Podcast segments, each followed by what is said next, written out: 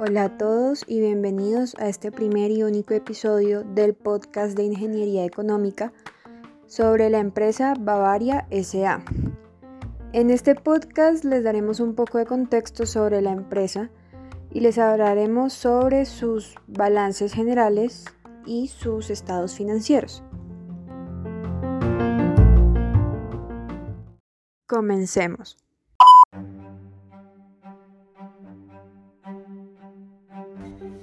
Comencemos con el contexto de la empresa. Bavaria se fundó el 4 de abril de 1889 por el alemán Leo Siegfried Kupp.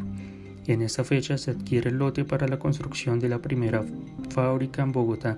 Desde el año 2016 hace parte de la multinacional AB InBev, que es la mayor fabricante mundial de cerveza. Bavaria tiene una producción aproximadamente de 26 millones de hectolitros al año a través de sus seis plantas siendo la empresa de cerveza más grande de Colombia.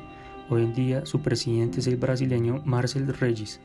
Entre las marcas más conocidas que tiene Bavaria está Poker, Águila, Club Colombia, Costeña, Corona, Colaipola, Ponimalta, entre otras.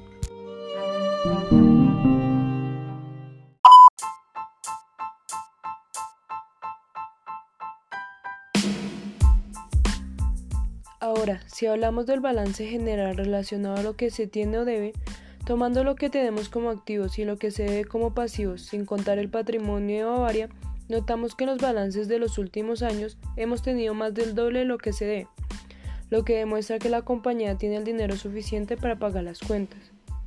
Esto está respaldado por la liquidez donde por cada peso de deuda que se tiene, de 2 a 3 son para hacer frente.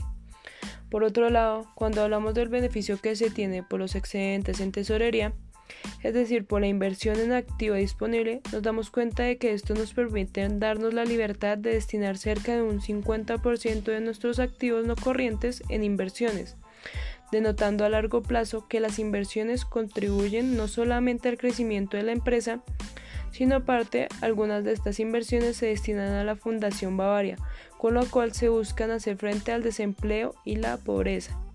Ya si hablamos del beneficio que se tiene por financiar a los clientes, vemos la posibilidad de adquirir de manera más sencilla los productos o servicios que ofrezcamos. Por lo tanto, el beneficio para la empresa se ve reflejado en el aumento de ventas. No hay que olvidarnos del beneficio que se obtiene por mantener inventarios, ya que estos son indispensables en cualquier empresa ayudan a comprender qué se tiene, cuándo entra y cuándo sale, para así reducir los costos, acelerar el cumplimiento y prevenir el fraude. Los beneficios se observan claramente en los estados financieros, debido a que los inventarios permiten tener un control de la mercancía para así generar los reportes de la situación económica de la compañía. Por último, si nos referimos al beneficio que genera la inversión en activos fijos, debemos tener en claro que se refiere a aquel bien de una empresa tangible o intangible que no puede convertirse en líquido a corto plazo, necesarios para el funcionamiento de una empresa y que normalmente no están a la venta. De acuerdo con lo anterior, el beneficio generado por la inversión en activos fijos se puede ver reflejado en los costos y tiempos de producción, incluso en la capacidad de producción y ganancias que posee la empresa. Dejando a un lado el tema de beneficios, cuando nos enfocamos en el costo de cada fuente de financiamiento en el pasivo, denotamos que en los últimos cinco años ha incrementado desde un 36%, aproximadamente 2.848.651.596 a un 62%, llegando a costar alrededor de 6.089.709.000 pesos. Y sobre el costo de financiamiento a través del capital contable, en los últimos cinco años pasó de costar 64%, es decir, 5.011.469.550 en 2015 a un 37% en 2019, aproximadamente 3.732.238.000 pesos.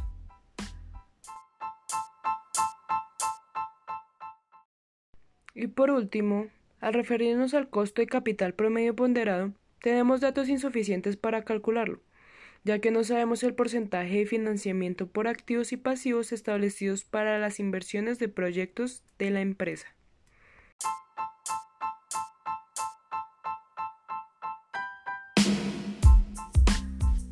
En cuanto al estado de pérdidas y ganancias, ¿qué tan rentable fue la operación productiva? En los años que hemos revisado, hemos encontrado que a partir del 2016 esta operación se ha duplicado con respecto al año inmediatamente anterior.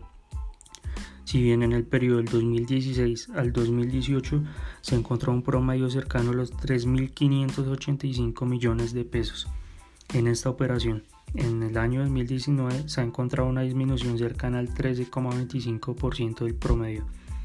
¿Qué tan significativos fueron los gastos de administración y ventas, así como su impacto en la rentabilidad? En los últimos cinco años, los gastos del 2015 y 2016 han representado el 16% de la operación bruta, mientras que en años como, los, como 2017 y 2018 estos gastos han estado cerca del 20%. Cabe mencionar que estos años los gastos fijos han superado los mil millones de pesos. Sin embargo, en el año 2019 los gastos representan un 13%, donde se pudo notar un mejor control de los mismos. La empresa está siendo rentable a través de la actividad para la cual fue creada. La empresa ha presentado un crecimiento significativo desde su creación, gracias a que la inversión, adquisición, por ejemplo, de nuevas marcas de cervezas y bebidas alcohólicas o no alcohólicas, demostrando así que la compañía ha sido y seguirá siendo rentable a través de los productos que fabrica. ¿Qué tan significativos fueron las operaciones financieras de la empresa? Lastimosamente no tenemos datos para responder esta pregunta. ¿Cuál ha sido la tendencia de la utilidad neta de la empresa? Es decir, ¿se ha estado generando riqueza en los últimos años? Se ha tenido una ganancia considerable de acuerdo con los estados financieros de los últimos cinco años, donde la utilidad neta que hemos logrado aplicar desde el 2015 al 2019. ¿Es rentable la empresa? ¿Es negocio? Si es rentable, ¿qué puede hacerse para incrementar su rentabilidad? Sin duda la empresa es rentable. ¿Qué se puede hacer para mantener o incrementar la rentabilidad? Se intenta reducir costo de producción, controlar además los gastos para tener una visión más exacta de lo que se necesita para cumplir con los objetivos de la compañía, logrando analizar en qué rubros se está gastando más y en cuáles pueden realizarse ajustes permitiendo ser más eficaces en la obtención de una mayor utilidad neta.